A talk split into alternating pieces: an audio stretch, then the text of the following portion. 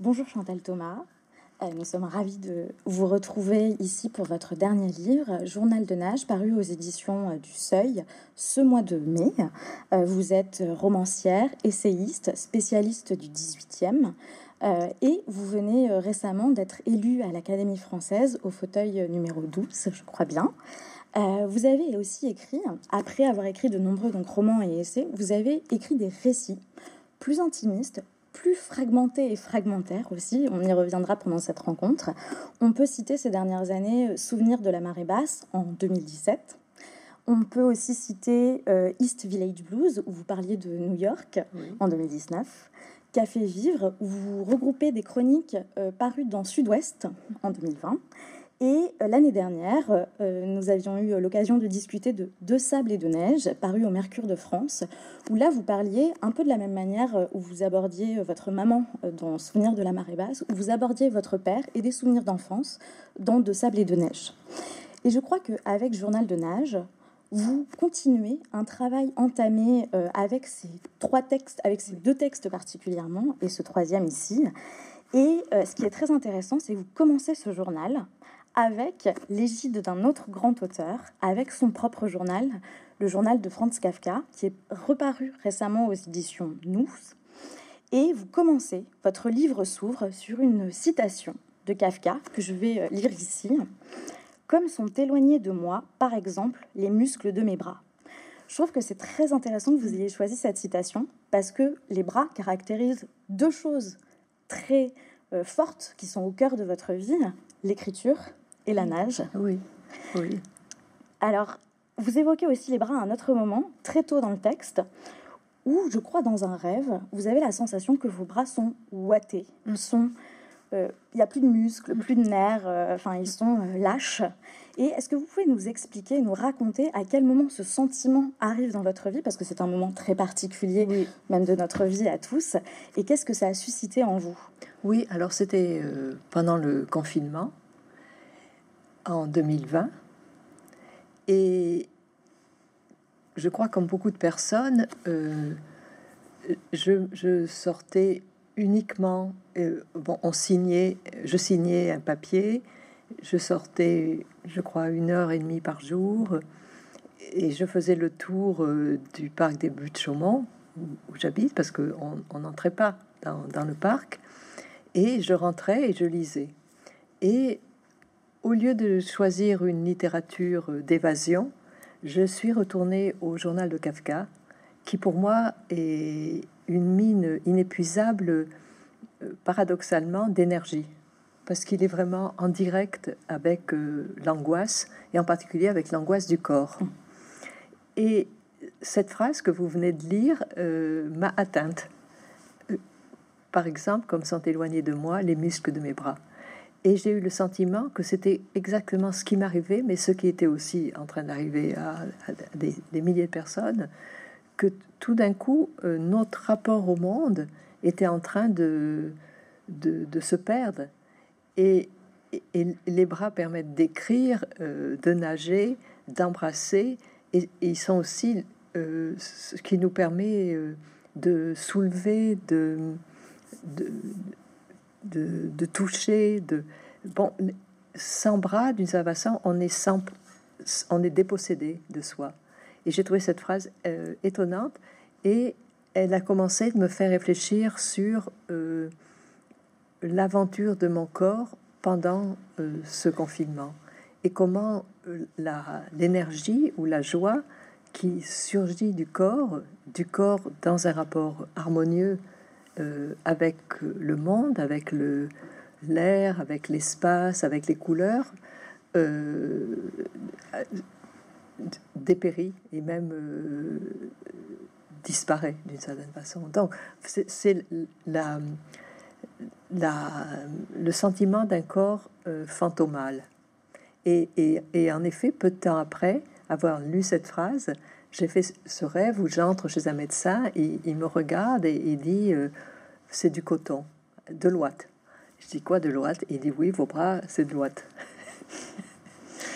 Vous avez donc déjà écrit sur la mer et la nage, notamment euh, à travers euh, surtout Souvenir de la marée basse.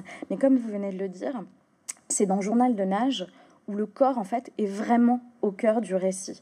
Est-ce que c'est le confinement qui vous a fait à ce point-là prendre conscience de la place du corps euh, et du coup après, euh, dans, même au sein de la nage? Oui, c'est-à-dire jusqu'alors, j'avais un rapport un peu irréfléchi à mon corps et, l'angoisse qui est venue en moi pendant le confinement, l'angoisse générale, mais aussi qui se, se réalisait, s'incarnait, euh, m'a rendu beaucoup plus intense et libératoire euh, l'événement de sortir de là et chaque matin d'aller nager.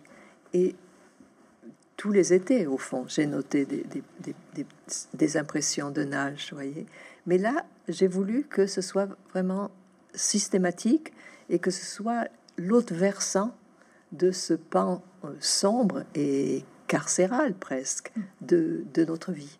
Oui, vous vouliez opposer la liberté. Oui. Et effectivement, euh, c'était pour ça que c'était important pour vous de commencer par le confinement, parce qu'effectivement, quand on, on, voit et on ouvre Journal de nage, euh, la légèreté de l'été vient après, mais vous décidez de commencer par, euh, par ce, comme ce que vous dites, par quelque chose de très noir, oui. qui, est, qui est le confinement. Oui. En fait, j'ai écrit, j'ai pris quelques notes pendant le confinement. J'ai écrit le journal et j'ai ensuite écrit l'ouverture parce qu'il me semble que c'était euh, réellement en contraste et que euh, un, des effets du confinement, je pense, d'ailleurs depuis, il y a beaucoup plus de gens font de sport, de yoga, ou ont des, séquelles dans, de, mentales, d'angoisse, d'anxiété, d'insomnie. Je crois que le confinement a été justement le révélateur de, c'est banal à dire, mais quand même de notre corps, de comment de notre corps même et d'un rapport euh, heureux à notre corps euh, irradie euh, la vision du monde, l'énergie d'agir, la disponibilité à aimer. Vous dites aussi au début du texte, ça vient également d'un rêve, l'absence de corps et la solution. Qu'est-ce que vous entendez par là? Ah, ça, c'est pris dans un contexte euh, où euh, tout, on est, ce qu'on sentait dans le, pendant, aussi la, chose très dure euh, qui nous est arrivée pendant, à cause de l'épidémie, c'est tout d'un coup de, s'apercevoir, de, de, devoir percevoir l'autre comme une menace. Hum.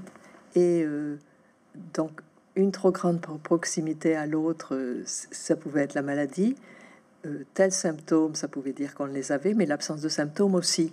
Mm. Et donc, pour le, et, je pense à ce délire d'Artaud à la fin de sa vie, où il, a, il délire qu'il a un corps sans organes. C'est un truc autour du corps sans organes. Mm.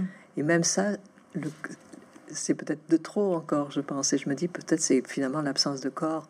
Parce que ce qui s'est passé aussi, et, et, qui a et qui est irréversible, irrémédiable, c'est à quel point on a pris l'habitude de relations à distance et à quel point euh, la spontanéité, euh, le plaisir des, espaces partagés, des salles de cinéma, par exemple, euh, c'est perdu. Et ça ne revient pas si facilement. Et justement, je cite une interview d'Ariane Nouchkine qui, qui émerge d'un coma lié au Covid. Et elle dit le théâtre est fait avec les corps. Et combien de temps va-t-il falloir pour que euh, revienne euh, cet art qui est essentiellement physique? Et l'écriture aussi, finalement. Et l'écriture aussi. Euh, au corps. Et l'écriture aussi, exactement.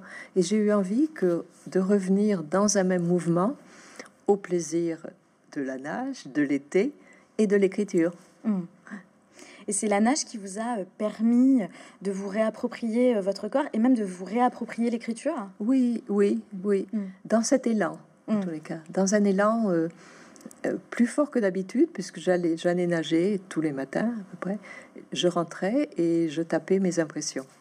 Et en général, je suis beaucoup plus sinon lente, du moins plus réflexive. Je les écris d'abord à la main, je les reprends, je les recorrige. Là, j'ai eu envie que ce soit comme on se jette à l'eau. Et ça m'a fait beaucoup de bien. Par rapport au corps, euh, il y a donc énormément de choses par rapport au corps et il y a aussi euh, un rapport au corps de façon plus générale. Euh, vous l'évoquez notamment dans une récente interview à la radio, à quel point à votre, lors de votre adolescence vous avez été peiné de mm. voir vos amies euh, filles, notamment beaucoup filles, mm. se conformer à un moment à un certain regard de l'autre. Et vous dites également dans le Journal de Nage à ce propos, c'est tout enfant qu'une petite fille devrait commencer d'aimer son corps, de s'aimer, de se tracer un chemin d'indépendance qui rende impensable une quelconque complicité à la croyance en une suprématie mâle. À quel moment vous, vous avez euh, euh, trouvé ce chemin d'indépendance? Mais je, pense que je l'ai trouvé comme beaucoup de jeunes filles ou de petites filles. Je les vois jouer ensemble, courir, et, c'est merveilleux par rapport à ce qui se passe, par exemple, en Afghanistan. Euh, je suis à, cause de, de, cette horreur qui s'est abattue sur les femmes en Afghanistan, je regarde plus les petites filles en, en pantalon, en short, jouant comme les garçons, hmm. avec le même, la même liberté de mouvement. Et, et, je pense que les enfants, indépendants, filles ou garçons, jouent pareil. C'est la culture qui, pendant si longtemps, a, a racorni l'espace des petites filles et des femmes mais notre culture l'a ouverte. Et ma tristesse, c'était que, évidemment, c'était pas si conscient, mais que cette gaieté, cette envie de rire, cette manière de, s'élancer comme ça dans les vagues, pour soi, absolument pour soi, euh, elle était comme déviée, ou plutôt aliénée, à l'adolescence, au moment où, heureusement, c'est en train de changer je pense que l'attitude a profondément changé, j'espère, je pense. Euh, elle était aliénée, cette liberté, par le regard des garçons, par le désir que les garçons euh, vous, choisissent, euh, vous fascinent, vous disent que vous êtes belle et vous élisent, que vous soyez élu. Et, et, et, je l'ai ressenti tout d'un coup, cette manière d'être rivée au jugement masculin, je, l'ai ressenti, c'est vrai, comme euh, une trahison. Ça m'a fait beaucoup de peine. Et, et, c'était spectaculaire, vraiment. En plus, en ayant grandi au bord de la mer, oui. c'est quelque chose d'encore plus fort. Mais oui, mais oui, c'est ça. Je, je, suis sûre que c'est à cause de ça. Je pense que dans une ville, les choses se passent très différemment. Mais moi, j'avais... Et aussi. Le, goût du risque, le plaisir de, faire de la voile, de, monter sur les, radeaux, de, d'affronter les vagues. Il y, a, tout un corps qui se forme et qui est euh, euh, audacieux. Et puis, tout d'un coup, euh, j'avais l'impression qu'il n'y avait plus que le maquillage, que la sortie le soir qui comptait. Et j'ai trouvé ça, moi aussi j'avais envie de plaire, mais pas, pas comme ça. À ce propos également, vous avez dit, pour beaucoup de femmes, nager, c'est s'échapper. Par exemple, ça a été euh, le cas pour votre maman, vous, vous, en parlez dans Souvenir de la marée basse. Et de quoi vous vous échappez quand vous nagez? Je sais pas. Moi, je m'échappe d'abord à, à, à, une vie quand même régulière, à un emploi du temps. Euh, et aussi, euh, je m'échappe à la ville, puisque je quitte Paris pour Nice, pour le bord de mer. C'est une ville, mais je, la vis comme un bord de mer essentiellement. Et donc je m'échappe à ça. Et je m'échappe aussi au, à, un certain brouillage qui, peut, qui finit par se faire, non quand on a une suite de, rendez-vous, des journées occupées quand même. Et, mais, mais ce temps vide, on peut l'instaurer n'importe quand. Mais il se trouve que nager, c'est un allègement parfait. Et, et, un allègement par rapport au temps qui précède, et aussi par rapport au temps de soi-même, aux, années. je, trouve que nager vous propulse dans un, présent euh, sensuel et euh, suspendu, un temps euh, intemporel. Il y a beaucoup d'auteurs qui traversent cette, ce journal de nage et d'auteurs nageurs notamment. Et vous dites de Lord Byron qu'il était un nageur aventurier de Shelley, un nageur perturbateur. quel nageur, euh, quelle nageuse êtes-vous Dans quelle catégorie? Moi, je suis une nageuse en douceur. Vraiment, je, je d'abord j'ai pas de but. euh, je, je décide pas vraiment d'un but. Je vais vers une, vers une bouée où je longe euh, des rochers et je, je suis pas du tout euh, compétitive. Et, et je suis surtout très sensible à la, à la, à la, à la qualité de l'eau, à la, couleur, à la transparence, au, clapotis des vagues. On l'a évoqué, donc euh, Kafka et son journal vous ont accompagné et pendant le confinement et euh, pendant la rédaction euh, du journal de nage. Et vous dites à propos de cette lecture, enfin à propos même de la lecture, je pense en général, une des rares vertus de ces temps de raccornissement est de nous rappeler ou de nous faire découvrir combien lire sauve. Combien toutes les conduites de distance et de séparation tombent par magie à la lecture de textes qui nous emportent ailleurs, selon un dépaysement géographique ou au gré d'une expérience spirituelle. Vous pensez vraiment que la, la lecture vous a sauvé pendant le confinement, Ah voire oui. à d'autres moments de votre vie? Ah oui. Bah, Pendant le confinement, ça c'est un constat euh, objectif, puisque euh, une des grandes, un des grands bonheurs de, du- de l'époque, ça a été de voir à quel point les gens avaient besoin de lire. Et bon, ça c'est quand même une chose plus que positive. Et la- lecture me sauve pas. euh, Je, je vois pas un moment particulier où la lecture m'est sauvée, mais je sais que quotidiennement, elle, euh, agrandit ma vie et, me donne à la fois la possibilité de, de vivre la succession des moments et tout d'un coup, on ouvre un livre et que- quelque chose d'autre vous advient, vous advient d'une autre époque ou, ou euh, maintenant, mais à un angle auquel on n'avait jamais pensé. Et, et ça, je trouve que c'est d'autant que c'est une évasion invisible. C'est ça qui est magnifique avec la lecture, non? La personne est là, mais en réalité, elle n'est pas là. Et, et ça, je trouve, euh, c'est miraculeux. Il n'y a pas de trace de ce qui, ce qui est en train de se passer.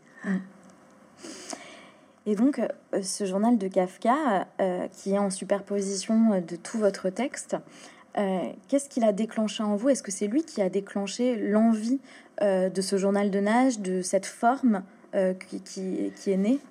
Oui, je crois, parce que donc j'ai lu cette nouvelle édition, cette nouvelle traduction qui est de Robert Kahn et qui est beaucoup plus brute et littérale que celle précédente. Et, j'ai été, euh, mais j'aurais pu l'être dans la, précédente, mais là il se trouve que c'est deux ou trois fois le, volume de ce qui précédait, donc il y a beaucoup de textes ajoutés, euh, c'est beaucoup plus complet. Et, à, cause de ça, peut-être, j'ai mieux suivi euh, l'obsession de Kafka de, de ce- par l'écriture de rester vivant. Et, et il le dit, il faut que une ligne au moins soit chaque jour soit braquée sur moi. L'écriture est, ce qui est ce qui le ce qui le sauve, et ce qui le sauve de, de du terrible ennui et de la terrible fatigue, mais morbide presque, euh, que lui provoque son travail. Et avec les années, ça va être aussi euh, comment résister à, à la progression de la maladie. Il ne le sait pas encore, mais c'est c'est la tuberculose. Et en même temps que l'écriture, et c'est- ça qui qui, à quoi j'ai été très sensible justement pendant le confinement, il y a euh, l'intérêt passionné que Kafka portait euh, d'abord à d'autres médecines, à des médecines parallèles et euh, à la nage. Et la première fois où j'ai lu le journal de Kafka, je l'ai lu une fois d'affilée, puis après j'ai lu des extraits, vous voyez. Mais là, je l'ai relu en continuité. Et, il, est, évident, enfin, il, en parle souvent, que nager faisait vraiment partie d'un, comportement quasi euh, une fois par semaine. Il allait à la piscine et il avait commencé très tout petit en accompagnant son père euh, dans une des piscines de Prague où il a continué d'aller toute sa vie. Et on apprend d'ailleurs euh, que son amitié euh, avec Max Brod, ils, ils vont euh, nager ensemble, Mais ils oui. vont en vacances ensemble. Mais oui, mais Et oui. c'est- un, un, Kafka beaucoup plus du dehors, du plein air que j'ai découvert. par exemple, il faisait des cures dans des, dans des, pas des sanatoriums, mais des lieux expérimentaux d'attention à, à, la biologie, à la, à la naturopathie. Euh, euh, par exemple, il adorait les bords de lac, il, allait nager dans le lac de Zurich. Tout d'un coup, j'ai vu d'abord ce qu'on avait déjà vu, l'humour de Kafka, mais aussi que, accompagnant cet humour et cette joie, il y avait un, mode de vie pas uniquement enfermé dans les rues étroites de Prague et dans, l'appartement, mais ouvert au dehors des, longs week-ends avec Max, Max Brod et d'autres amis, où justement ils allaient nager dans des rivières euh, à côté de, Prague. toute une campagne aussi pragoise qui s'est animée pour moi. Vous dites justement à propos de la, de la, nage et Kafka, il est convaincu que c'est par la nage qu'on prend possession d'un lieu. Est-ce que vous êtes d'accord avec cela? Oui, moi je pense vraiment. En, Peut-être, euh, en, tous les cas, qu'on voit euh, la, la singularité, la beauté d'un lieu. Et en particulier, quelque chose qui me, que, j'aime vraiment, c'est bon, je me promène le long d'un chemin et puis après je nage et je vois la ville en nageant. Je la vois euh, du point de vue de l'eau. Et, c'est une des choses que j'aime tellement quand je prends le bateau euh, du Cap Ferret pour rentrer à Arcachon, voir la ville de ce point de vue. Ça me bouleverse à chaque fois. Les... Comment la ville est, est posée sur la plage vous avez une formule aussi à propos de Kafka. Vous dites qu'il est l'écrivain de l'obstacle. Qu'est-ce que vous entendez par là? Alors, c'est quelque chose qui est très fort dans son journal, où il, il, répertorie tout ce qui l'empêche. Ce qui l'empêche d'écrire, ce qui l'empêche de se sentir bien, ce qui l'empêche, quand il est fiancé, de se marier, euh, ce qui l'empêche de démissionner de son travail. Euh, tout, ce qui l'empêche. Et dès qu'un obstacle est aboli, euh, un autre surgit, le même peut-être. Vous voyez, par exemple, la vie dans l'appartement familial lui est insupportable à cause du bruit, euh, à cause d'une de, ses sœurs qui fait éruption dans la chambre pendant qu'il écrit, à cause des voix qui viennent de l'escalier, et de la voix de son père surtout, qui fracasse tout. Hum. Donc, à un moment, il va louer une chambre dans un appartement, pas très loin. Et il dit, c'est encore pire, c'est plus de bruit, c'est plus d'interruptions. Et, c'est d'une certaine façon typique où, il, va se fiancer avec Felice, il va rompre les fiançailles, il va se refiancer à nouveau, il, va les rompre à nouveau. C'est infini. Mm. Et je trouve que la nage aussi, à mon avis, elle, avait un sens euh, euh, libératoire pour lui, parce que nager, on nage seul. Il n'y a pas la question du couple, il n'y a pas la question euh, des engagements par rapport à la société. Nager nous dégage d'un lien social. Et pour Kafka, qui était vraiment noué, ligoté par cette question du social, par la question de la tradition et, du poids que les familles font peser pour que se perpétue le nom, la postérité, etc. Euh, nager pour lui, c'était une manière d'échapper à ce carcan et de se dire qu'on est, on est tout seul, on est dans l'eau et on se sent très bien. on, l'a dit, euh, dans vos derniers euh, ouvrages, il y a euh, une forme plus fragmentaire. On, peut lire petit morceau par petit morceau, y revenir. Est-ce que vous, en tant que lectrice, c'est quelque chose que vous aimez, la forme fragmentaire? Oui, alors j'ai commencé de l'aimer et, d'y réfléchir sans, sans, écrire au, séminaire de Roland Barthes, qui était vraiment passionné de la forme fragmentaire et qui, euh, qui justement, c'est le moment où il était en train de lire euh, Le Gai Savoir, et, il nous en parlait euh, dans le cours, et c'était sur l'écriture du fragment qui mhm. réfléchissait le plus. Et après, il y a eu l'Empire des Sens, l'Empire des Signes, et c'est à nouveau le fragment, mais là, le fragment à son extrême limite du haïku qui l'a inspiré et, sur lequel il a fait un cours au Collège de France. Et, quand je suis allée au Japon, mais avant j'avais lu des haïkus bien sûr, mais j'en ai lu pendant mon voyage au Japon et je les ai lus autrement, peut-être parce que je voyais les, éléments euh, de la nature, les, instants à partir desquels euh, jaillissait un haïku pour un poète euh, au Japon. Par exemple, moi j'y suis souvent allé en automne, au moment des érables rouges, Momichi, et tout, à ce moment-là, tout doit rappeler le feuillage de l'érable. Tout, le, motif de la robe, certains plats, euh, euh, des, bouquets euh, dans les rues. L'érable est partout. C'est pareil au moment des cerisiers.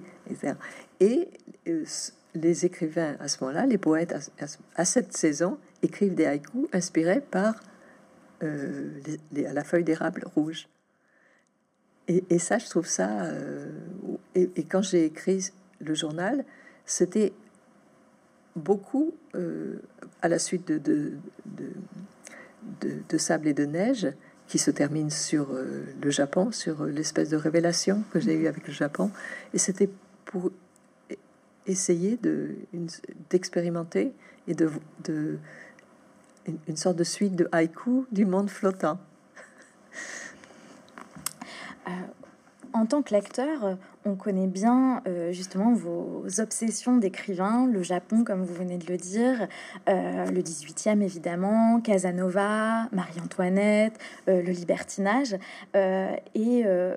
Là, on vous découvre dans ce journal de neige aussi en lectrice et même si on connaît votre lien avec New York, je trouve que c'est la première fois où vous évoquez autant d'auteurs euh, anglo-saxons et américains. Euh, je pense à euh, Kerouac, où vous évoquez les clochards célestes, à Virginia Woolf avec Une chambre à soie.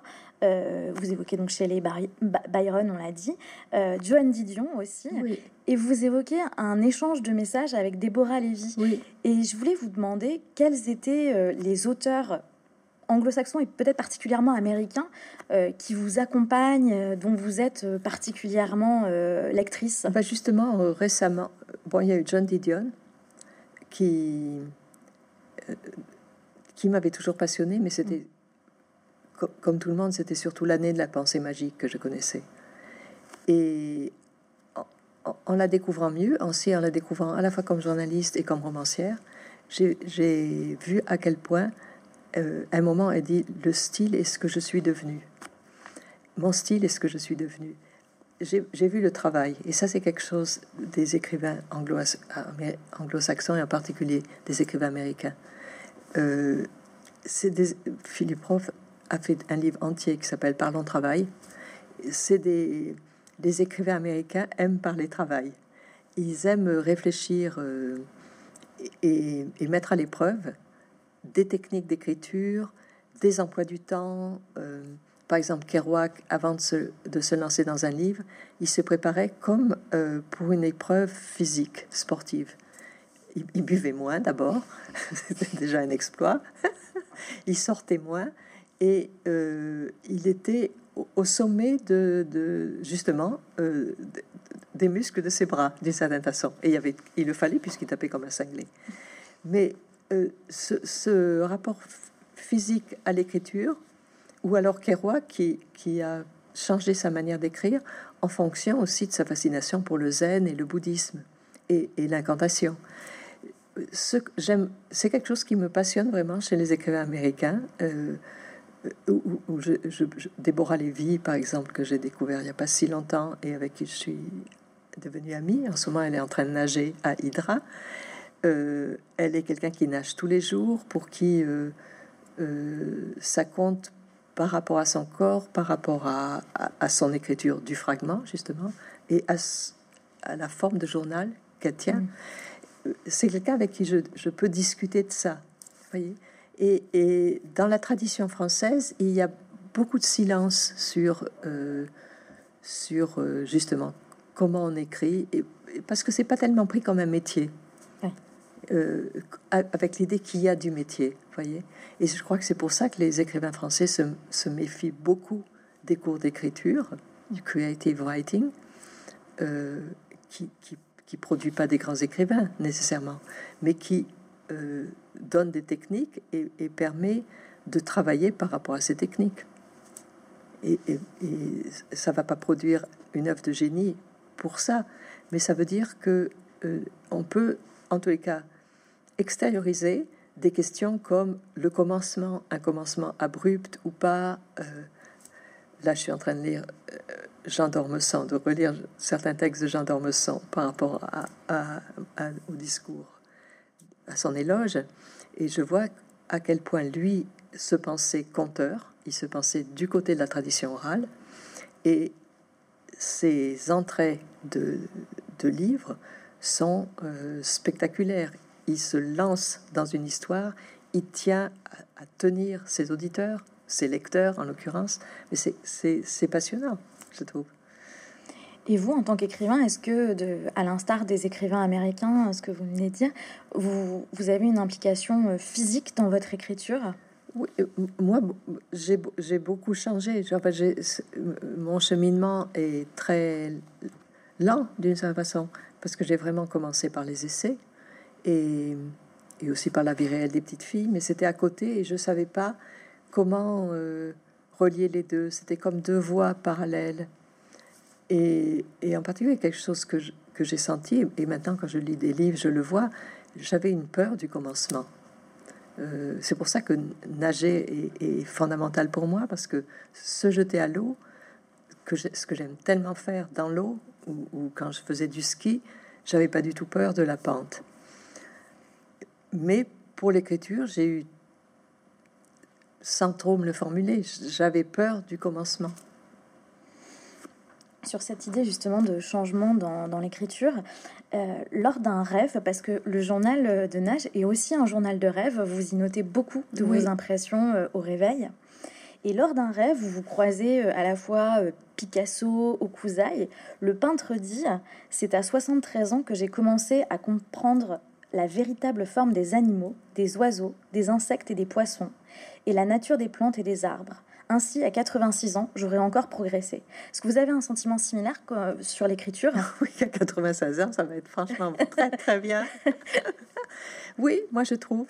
C'est sur la rapidité, par exemple, j'écris d'une manière beaucoup plus rapide qu'avant, et, et, je pense qu'à cause de à cause de cette rapidité, il advient, euh, on est plus proche de son inconscient mais, qu'on peut, on peut le faire qu'avec une certaine sûreté euh, de langage, je crois. Et c'est aussi quelque chose que, qui m'a intéressé chez John Didion, à quel point elle cherche une sorte d'instant où, où, il y a comme une flèche qui se pose sur ce qu'on veut décrire et on peut plus bouger de là. Et oui, c'est quelque chose euh, que je trouve euh, le, le, le, rythme et et, je pense évidemment au journal de Kafka, cette manière de prendre au même niveau un, incident du quotidien et une phrase entendue dans un rêve. Mm. Le, journal le donne les deux euh, comme équivalents et aussi réels l'un que l'autre. Et ça, ça, je trouve ça très, très beau, très fort et très vrai. Ce journal, vous avez eu l'impression de l'écrire de façon extrêmement différente de vos précédents ouvrages? En tous les cas, oui, différente au, sens où j'ai peu raturé, que ce qui revient du bord de les impressions même de, la nage, je les ai pris. Elles sont, elles sont telles quelles, telles que je les ai écrites en, sortant de l'eau. et ce que j'avais fait, c'est j'avais laissé un peu avec des blancs et suspendus euh, des notations de lecture que j'ai reprise après. À un moment, euh, vous parlez, euh, c'est un très joli moment, assez amusant d'ailleurs, où vous parlez d'une citation nagée. C'est-à-dire, vous faites une lecture et vous transformez votre nage après la lecture. Et je me demandais si, plus ou moins à l'inverse, la nage influence votre écriture. Est-ce qu'après un moment de nage, effectivement, il y a, y a, une impulsion qui est donnée dans votre écriture? Ça, je ne crois pas, mais ce qui est sûr, c'est qu'il y a des associations d'idées mm. que j'ai en nageant que j'aurais sans doute pas euh, en marchant. Parce qu'en en nageant, on est beaucoup plus abandonné et on est beaucoup plus... Euh, euh, oui, on, est absorbé par euh, un poisson qui passe, un reflet. la, la, silhouette d'un bateau qui arrive de loin. On est comme captivé, et peut-être à cause de cet état un peu second, il advient des, oui, des, des associations d'idées. Et donc, oui, ça, je, ça, En revenant sur, euh, sur l'idée de, de, votre travail qui évolue au fil du temps, euh, comme on l'a dit euh, au début de l'entretien, vous avez commencé par de la fiction, des essais, et là, donc, depuis un peu moins d'une dizaine d'années, vous tournez vers des, des, récits plus intimes et donc plus fragmentaires. Est-ce que c'est une, une démarche, un mouvement conscient d'aller vers, vers du plus intime Oui, c'est-à-dire j'ai beaucoup... Euh, après, euh, après avoir écrit... Euh, a eu deux livres pour moi qui ont opéré un changement. C'est Comment supporter sa liberté. Mhm. Et, et en même temps, Casanova, un voyage libertin. Casanova, un voyage libertin, c'était vraiment une, manière détournée de, de, raconter pas ma manière de vivre, mais mon idéal de vie. Mm-hmm. Et, et en même temps, je me suis dit, est-ce que je vais continuer comme ça indéfiniment de commenter les grands libertins du 18e, puis du 19e Est-ce que est-ce que c'est possible? Est-ce que c'est ce dont j'ai envie? Et, et, je me dis, mais moi, où est-ce que j'en suis par rapport à cette mm. liberté? Euh, mm. Et donc j'ai écrit comment supporter sa liberté. Et à partir de là, je crois que sans que je me le sens, c'était pas une décision, vous voyez, mais euh, c'était un, chemin qui commençait de s'ouvrir et, que j'ai continué. Et je, pense que c'est la question de, la trace et de l'absence de trace. Et, c'est la pensée de ma mère euh, en nageuse, cette idée euh, de la vie d'une femme qui a eu ses plus grands moments, euh, en tous les cas de conscience d'elle-même et de bonheur à exister pendant qu'elle nageait, et qui est précisément ce qui, doit, ce qui devait s'effacer à l'instant même, et c'est ça que j'ai voulu sauver. Et maintenant, plus profondément, et justement en lisant Jean d'Ormesson, qui, qui, qui, qui de ce point de vue, l'inverse absolu de son histoire est absolument l'inverse, puisque dans Au plaisir de Dieu, par exemple, mais dans tous ses livres, il dit combien euh, ce qui sépare la noblesse du reste, du, reste de la population, c'était qu'ils avaient des traces. Hmm. Le nom se poursuit, alors que les autres, il euh, n'y a pas de traces. Et je me suis dit que, en fait, cette envie d'inscrire sur l'eau, d'écrire sur l'eau, d'écrire à partir de l'eau, euh, et ça c'est complètement l'idée du monde flottant à nouveau, euh, elle, est, elle est l'autre tentative euh, de créer une mémoire euh, différente, pas une mémoire séculaire ni institutionnalisable, mais une mémoire. Dans ces ouvrages-là, est-ce que vous éprouvez plus de liberté dans la forme de vos livres? Oui, j'éprouve J'éprouve, euh, oui, oui, oui, c'est sûr, oui, oui, oui, parce que justement, mes rêves entrent plus, euh, mes rêves me guident plus, et, et aussi je découvre en écrivant, parce que c'est à la fois, bien entendu, c'est c'est biographique, mais je laisse, euh, il y a une construction pour que justement les, les, ce qui a été vécu, les, les moments forts prennent le relief nécessaire oui, c'est pas du tout un compte rendu ni une approche journalistique de soi. Et en même temps, on sent bien la romancière en vous, notamment euh, à travers euh, euh, ce que j'ai envie d'appeler les personnages, qui sont des personnes réelles, mais qui sont des personnages qui restent en mémoire au lecteur. Moi, par exemple, je pense euh, au nageur chanteur ou au petit garçon Adam avec qui vous, vous, dialoguez un petit peu sur la plage. Euh, est-ce que vous pouvez nous raconter un petit peu ces personnages-là qui vont traverser de façon extrêmement instantanée, justement, extrêmement fugace votre vie? Alors parfois à répétition, parce que c'est des gens aussi que vous recroisez d'année en année. Oui. Il y en a qui vous impriment particulièrement. Ah, ça, c'est quelque chose euh, depuis euh, l'enfance à Arcachon, depuis le temps passé sur la plage, toute petite, en fait, on regarde les autres, on regarde les familles, et chaque été, ils reviennent. Et quelquefois, il y a des changements. Et, j'avais l'impression d'un petit théâtre. Et, vraiment, j'adorais ça. Et, rêver sur les personnages qui nous entourent ou à la terrasse d'un café. Je trouve que c'est une activité romanesque, invisible, comme, comme, tout comme la lecture d'ailleurs, qui est qui, qui, qui, qui, fait susciter beaucoup d'épisodes. Et ces personnages, euh, j'ai pris très, très exactement ce qui se passait cet été-là, parce que j'ai des notes de beaucoup d'autres étés. Et, et, un autre été, il y avait un autre chanteur nageur, d'ailleurs, mais beaucoup moins régulier, celui-ci. Il, venait régulièrement, il venait régulièrement. Et le, le premier, il nageait plus loin et un répertoire plus italien. Et, c'est tellement beau comme euh, ce surgissement de la voix euh, au-dessus des flots. C'est donc ces personnages, je les vois, je les connais pas nécessairement, mais euh, je les vois. Et il y a un autre moment que je trouve très beau, c'est où je crois vous le racontez d'ailleurs au petit garçon, c'est le moment où un peintre vous racontez un conte sur un peintre japonais. Est-ce que vous pouvez nous raconter rapidement cette petite légende? Oui.